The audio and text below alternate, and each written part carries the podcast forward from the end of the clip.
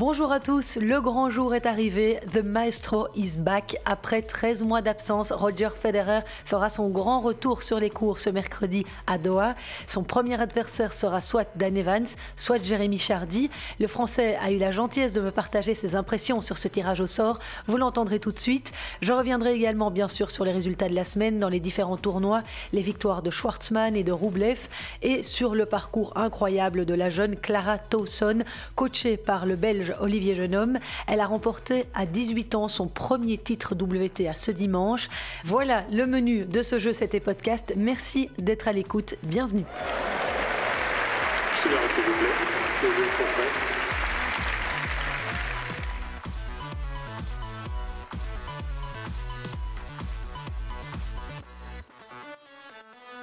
Je me sens très bien. J'ai beaucoup d'envie euh, de bien faire ici à Doha, même si euh, les attentes sont, très petites. Euh, je ne sais pas exactement comment ça va se dérouler.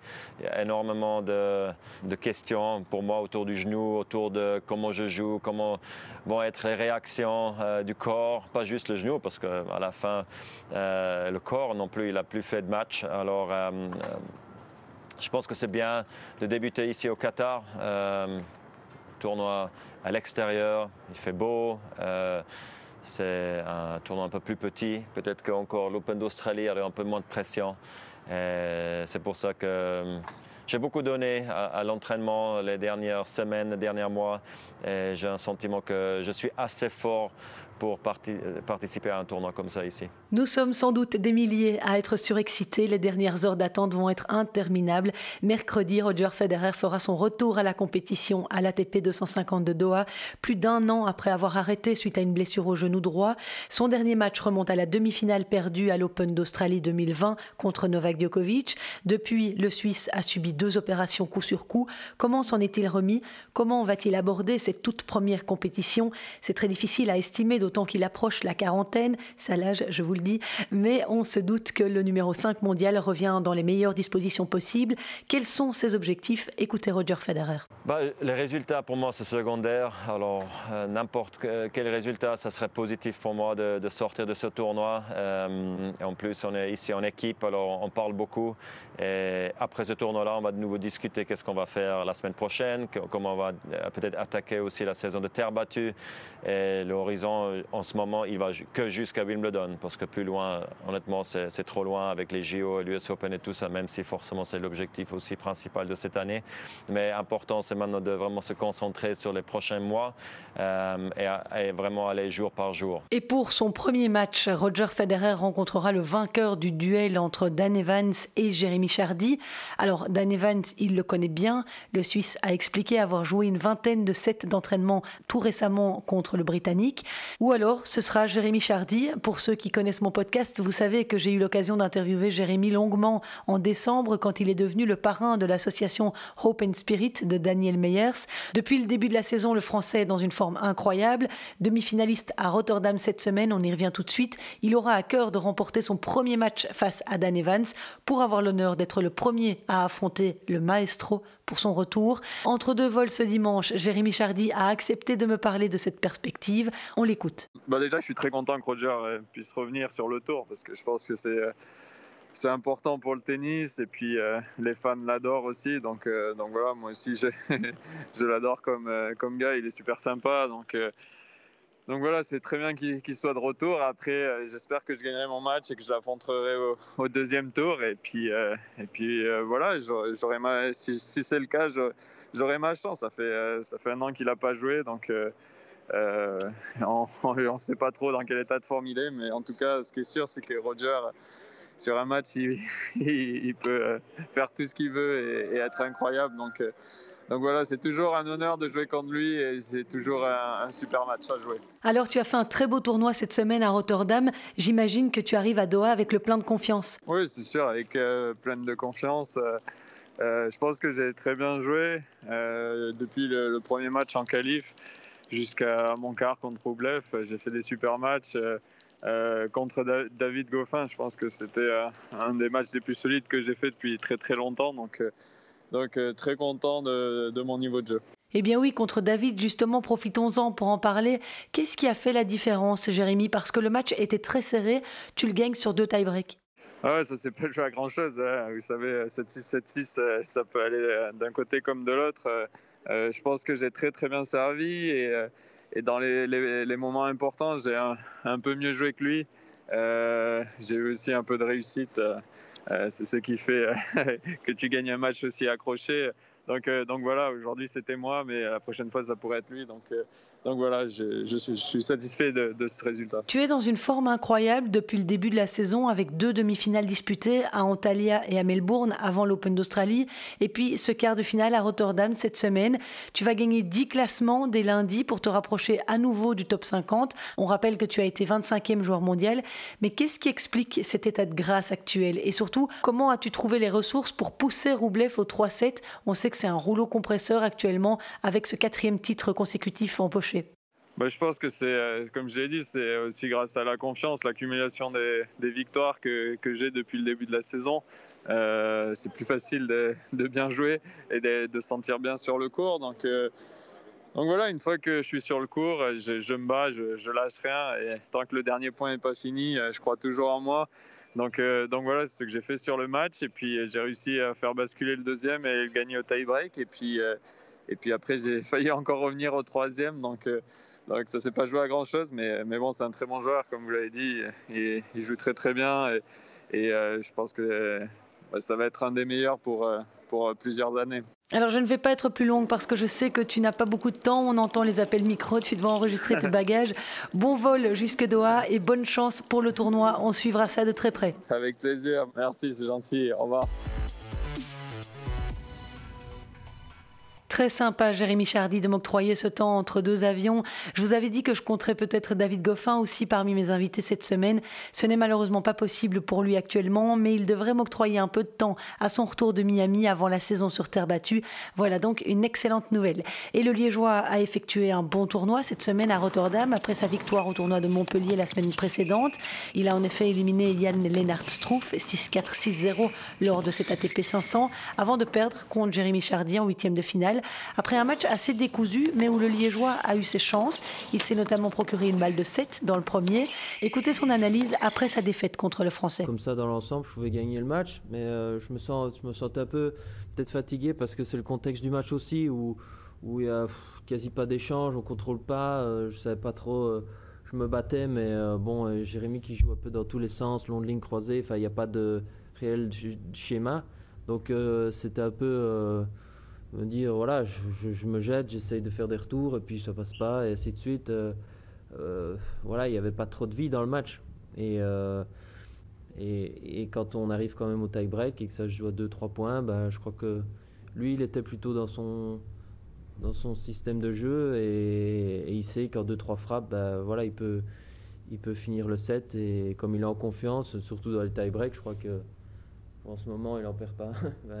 Voilà, ça s'est produit aujourd'hui. David Goffin s'est lui aussi envolé vers Doha cette semaine, accompagné de son kiné Fabien Bertrand. Tête de série numéro 6, il jouera mardi contre Philippe Krajinovic. Il enchaînera ensuite avec le tournoi de Dubaï. Donc voilà, le programme est euh, tel qu'il est. Euh, il n'est pas facile, mais euh, je voulais dans cette période-ci avoir des matchs. J'en ai déjà eu beaucoup. Donc j'espère continuer comme ça, pouvoir bien récupérer, retaper d'or et puis, et puis réenchaîner là-bas. C'est des beaux tournois. Euh, je me sens beaucoup mieux, je me sens mieux dans mon jeu, mieux dans, mieux dans ma tête aussi euh, en ayant eu des matchs et des victoires. Je suis plus confiant, donc euh, voilà, je sais que c'est des plateaux très forts.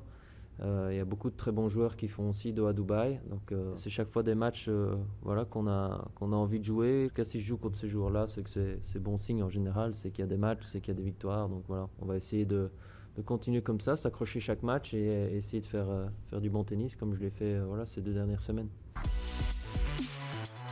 Et je vais évidemment revenir sur ce tournoi de Rotterdam remporté ce dimanche par Andrei Roublev. Le russe, huitième mondial, a décroché là son quatrième titre ATP 500 en moins de six mois. Il a dominé en finale le hongrois Marton Fuxovics 7-6, 6-4. Roublev n'a perdu qu'un seul match depuis le début de l'année. C'était en quart de finale de l'Open d'Australie contre son compatriote Danil Medvedev, futur finaliste du Grand Chelem australien. Andrei Rublev has a fourth 500 title Véritable machine à gagner, Roublev a atteint les quarts de finale dans les trois derniers tournois du Grand Chelem et il compte à 23 ans 8 titres sur le circuit. Cette victoire lui permet de se rapprocher au classement mondial à moins de 500 points du 7e Alexander Zverev. Et cette semaine à Rotterdam, ça a été la valse des têtes de série. Il y a d'abord eu l'étonnante élimination de Danil Medvedev, numéro 3 mondial, face au Serbe Dusan Lajovic, 27e. Décidément, les Serbes, ça lui réussit pas. Ah, il a pris un coup sur la tête, hein, le Russe, lors de sa défaite sèche en finale de l'Open d'Australie face à Novak Djokovic, puisque je vous rappelle qu'avant cette finale, il avait aligné 20 victoires consécutives. Il y a aussi eu la défaite au premier tour d'Alexander Zverev face au Kazakh Alexander Bublik de Bautista Agut contre son compatriote Davidovic Fokina et de Stan Wawrinka sorti au premier tour par Karen Kachanov, le russe qui a fait souffrir Stefanos Tsitsipas d'ailleurs en quart de finale en le poussant au 3-7. Le grec a finalement été éliminé en demi-finale par Roublev en deux petits sets. Rotterdam a aussi été marqué par le retour en forme, semble-t-il, de Kei Nishikori. Le japonais a réussi son tournoi en produisant un excellent tennis pour éliminer Félix Auger-Aliassime et Alex Demino deux redoutables joueurs de la Next Gen. Kei Nishikori n'avait plus gagné un match depuis son premier tour à Roland Garros. Sa victoire contre Auger Aliassime, 19e à l'ATP, est la première sur un top 20 depuis plus de deux ans. Et puis, comment ne pas évoquer cette volonté incroyable d'Andy Murray de retour de blessure? Invité par les organisateurs, il s'est battu comme un lion lors de son premier tour contre Robinaz pour l'emporter en 3-7.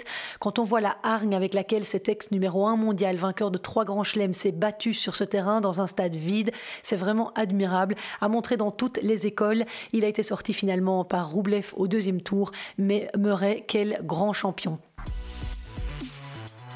L'autre tournoi messieurs de la semaine avait lieu en Amérique du Sud, en Argentine, sur terre battue. Et au grand bonheur des organisateurs, deux Argentins se sont disputés le titre en finale.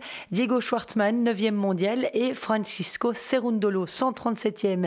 Et il n'y a pas eu photo, Diego Schwartzmann n'a laissé que des miettes à son compatriote.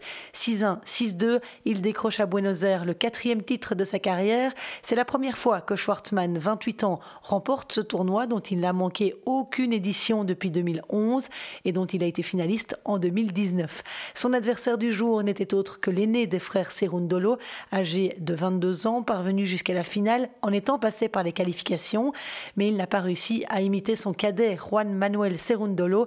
Je vous en parlais la semaine passée, ce jeune prodige de 19 ans a été titré à Cordoba alors qu'il participait pour la première fois à un tournoi ATP. Please take your seats quickly, ladies and gentlemen. Thank you. Et lors de cette Argentina Open, Benoît Paire s'est une nouvelle fois fait remarquer par son comportement, permettez-moi, scandaleux, alors qu'il était opposé pour son premier tour en huitième de finale à l'Argentin Francisco Cerundolo et qu'il avait empoché le premier set. Benoît Paire a contesté une balle annoncée bonne sur le service de son adversaire, faisant venir l'arbitre qui n'a pas voulu en démordre. L'Avignonnais a alors craché sur le court à l'endroit où la balle était retombée, sous le nez de l'arbitre, ce qui lui a valu un avertissement pour comportement Il y a ensuite eu une autre contestation où le Français a été pénalisé par la perte d'un point. Il a alors réclamé la présence du superviseur du tournoi qui a cherché à le calmer en vain. Il a alors complètement balancé son match. Sur la balle de match, il n'a même pas attendu que le ramasseur de balles soit sorti du terrain. Bref, un spectacle peu glorieux et une défaite du Français 6-4, 3-6, 1-6. Et pour couronner le tout, il a réagi face aux critiques de ses détracteurs sur Twitter en postant une photo de son tableau de victoires et de défaites ainsi que ses gains en carrière. Il a écrit que finalement, ça valait le coup d'être nul, accompagné d'un émoticône baiser et doigt d'honneur. Le confinement semble en tout cas avoir laissé quelques traces assez inquiétantes chez le Français.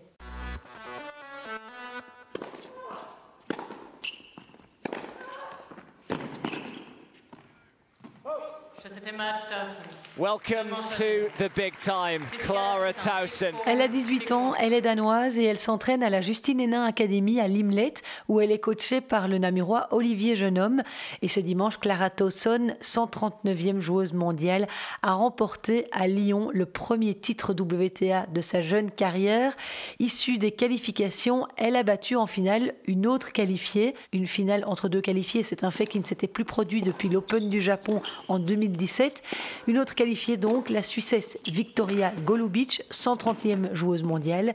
That's a really nice sneak forward Victoire nette de Clara Towson, 6-4, 6-1. Un match au cours duquel la Danoise a démontré une impressionnante maturité et une grande assurance. Elle était sur toutes les balles, elle attaquait, elle frappait, elle montait, comme si elle avait fait ça toute sa vie. Incroyable pour une première finale sur le circuit féminin et surtout face à une joueuse de 10 ans, son aînée. Et dès le premier tour de ce tournoi WTA 250, Clara Towson, issue des qualifications, s'était fait remarquer en sortant la tête de série numéro 1, Ekaterina Alexandrova, 33e joueuse mondiale. Elle a ensuite éliminé Timea Babos avant de sortir Camila Giorgi en quart de finale et Paola Badoza en demi, deux top 100. Le tout sans perdre le moindre set. 14 sets remportés d'affilée donc lors de ce tournoi. On se souvient aussi qu'elle avait été impressionnante à Roland Garros en sortant l'américaine Jennifer Brady. Bref, on n'a pas fini de parler de Clara Towson, 18 ans à peine. Elle compte à son palmarès 9 titres sur le circuit ITF, dont 2 en 2021 et un grand chelem junior puisqu'elle avait remporté l'Australian Open en 2019 et avait été numéro 1 mondial aussi chez les juniors. Eh bien, figurez-vous que la semaine prochaine, je serai avec Olivier Jeunhomme, son coach, qui nous parlera de cette fulgurante ascension puisque Clara Towson est désormais membre du top 100. Côté belge, Great Minen a effectué un joli tournoi. Elle a éliminé Katarzi Nakawa au premier tour et Sarous, classé 79e ensuite. Great Minen a justement été éliminée par la finaliste du tournoi, Victoria Golubic, aussi impressionnante cette semaine, puisque la Suissesse a sorti Caroline Garcia et Fiona Ferro, respectivement tête de série numéro 3 et 2 à Lyon. Grosse déception évidemment pour les Françaises et notamment cette demi-finale perdue par la favorite Fiona Ferro 46e joueuse mondiale, battue alors qu'elle tenait le premier set 6-4, 0-6, 6-7 score final. Il n'y a donc eu personne pour sauver l'honneur tricolore à Lyon, puisque le parcours de Kristina Mladenovic s'est lui arrêté en quart de finale. Elle s'est inclinée face à Paola Badoza. L'autre tournoi féminin de la semaine, un WTA 500 cette fois, se tenait au Qatar et il a sacré Petra Kvitova. Et ça fait vraiment plaisir de l'avoir gagné un 28e titre, la Tchèque, 10e mondiale, qui avait été victime, hein, vous vous en souvenez, d'une attaque au couteau à son domicile en décembre 2016. Elle avait eu de graves blessures à la main gauche, celle avec laquelle elle joue. Samedi, elle a balayé en finale Garbine Muguruza 6-2, 6-1. Muguruza complètement perturbée par le vent qui soufflait sur le cours. N'a jamais eu le temps de s'ajuster. Sur sa route vers la finale, Petra Kvitova avait sorti Pavlyuchenkova, Kontaveit et Jessica Pegula, l'américaine récente quart de finaliste à l'Open d'Australie, une nouvelle fois auteur d'une belle performance puisqu'elle a sorti en quart de finale la tête de série numéro 2 de cet Open du Qatar, Carolina Pliskova. La tête de série numéro 1, elle, Elina Svitolina, a été sortie par Victoria Azarenka en quart de finale. Malheureusement, Azarenka a dû déclarer forfait en demi face à Muguruza suite à des douleurs au dos. J'épinglerai encore sur ce WTA 500 du Qatar la défaite étonnante au premier tour de Jennifer Brady, récente finaliste à l'Open d'Australie. Elle a été corrigée par l'Estonienne Annette Kontaveit 6-1-6-2 et puis la défaite de la tenante du titre Arina Sabalenka sortie au deuxième tour par l'Espagnol Garbine Muguruza 6-2, 6-7, 6-3 après un très beau duel de 2h23. Et en bref, quelques résultats à épingler aussi du côté du circuit Challenger où nos Belges se sont illustrés cette semaine. Kimmer Coppejans, 185e mondial, a atteint la finale du Challenger de Gran Canaria en Espagne où il s'est incliné contre le jeune espagnol de 19 ans Carlos Guimeno Valero, 400e à l'ATP. Victoire en 2-7, 6-4, 6-2. Pas de sixième titre en Challenger donc pour l'Ostendais de 27 ans qui espérait décrocher son premier trophée depuis septembre 2018 et un succès à Séville. L'autre jolie performance de la semaine, elle est signée Zizou Berks, 435e joueur mondial. Issu des qualifications, le Belge de 21 ans a remporté son tout premier tournoi Challenger à Saint-Pétersbourg, en Russie. Il a éliminé en finale le Turc Altuk Selik Bilek, 286e, 6-4, 3-6, 6-4 en un peu plus de deux heures de bataille. Il s'agissait de sa septième victoire consécutive. Le Limbourgeois poursuit donc sa marche en avant, son objectif étant d'atteindre la 250e place cette saison. Cette victoire en Challenger va en tout cas déjà lui permettre de grimper ce lundi à la 370e place mondiale, le meilleur classement de sa carrière, lui qui a déjà été 386e en décembre 2018. Vous vous en rappelez peut-être, Zizouberg s'était fait remarquer lors de l'European Open d'Anvers en octobre dernier, premier tournoi ATP auquel il participait en tant qu'invité par les organisateurs. Alors classé 528e mondial, il avait créé l'exploit en battant Albert Ramos Vinolas top 50 avant d'être sorti par le russe Karen Kachanov en 3-7. Je lui avais consacré un podcast à l'époque. N'hésitez pas à aller le réécouter si vous en avez l'occasion. C'est vraiment un charmant joueur à découvrir. Et enfin, on reverra bientôt Kim Clijsters sur les cours. Elle a accepté une wildcard pour participer à l'Open de Miami du 22 mars au 4 avril. Elle habite désormais aux États-Unis, hein, vous le savez peut-être. L'ex numéro 1 mondial de 37 ans, maman de trois enfants, était revenue sur le circuit l'année passée après 7 ans d'absence, mais son retour a été freiné par la pandémie et elle n'a toujours pas joué en 2021. Sa participation à Miami marquera sa première apparition sur un cours depuis sa défaite au premier tour de l'US Open en septembre. Elle avait perdu contre Alexandrova. Durant ses premières carrières, Kim avait soulevé deux fois le trophée à Miami, en 2002 et en 2010. À noter que Clijsters a également accepté une wildcard pour jouer au WTA 500 de Charleston. Voici ce qu'elle a confié à l'agence de presse belga. Désormais, mon état d'esprit est différent. Je songe d'abord aux enfants et au fait que le réfrigérateur soit plein pour que mon mari puisse gérer si je ne suis pas là. Je veux simplement voir quel est le maximum que je peux tirer de mes capacités. J'aimerais encore atteindre la deuxième semaine d'un grand chelem. J'ai des amis en Belgique qui me disent vouloir courir un marathon avant leurs 40 ans eh bien c'est la même chose pour moi, un vrai défi. Et on lui souhaite, un Kim Clijsters, de tout cœur de connaître le succès durant cette tournée américaine. La semaine prochaine, les yeux seront évidemment rivés sur Doha, mais également sur Dubaï, où le tournoi féminin a débuté. Et mauvaise nouvelle, Isaline Bonaventure a dû abandonner au premier tour des qualifs. La Stavloten avait pourtant remporté la première manche 7-5 contre la Croate Anna Konju, mais la gauchère belge a jeté l'éponge à 3-5 dans la seconde manche. Elle a expliqué mardi sur sa page Facebook Facebook avoir été victime d'une déchirure au fessier lors d'un tournoi ITF à la mi-février. Si Isaline Bonaventure est remise, elle doit disputer les tournois de Saint-Pétersbourg, de Miami et de Charleston. Toujours à Dubaï, Elise Mertens est la dixième tête de série d'un tableau relevé. Elle défiera au premier tour la Française Fiona Ferro. Ce sera la troisième rencontre entre les deux joueuses qui ont chacune remporté un match. On ne verra pas en revanche Simona Alep, tenante du titre dans les Émirats. La Roumaine, troisième joueuse mondiale, a annoncé jeudi qu'elle devait déclarer forfait en raison d'une blessure au dos. Voilà, je pense que vous savez l'essentiel pour cette semaine. Je tiens à remercier comme chaque semaine les personnes qui m'ont fait part de leurs compliments par mail ou via les réseaux sociaux. C'est super encourageant, merci. N'hésitez pas à vous abonner sur les plateformes d'écoute, à embarquer vos amis. Alors le déconfinement est à nos portes, on va bientôt pouvoir refrapper dans la petite balle jaune. Que de bonnes nouvelles. D'ici à la semaine prochaine, portez-vous bien, rendez-vous lundi. Ciao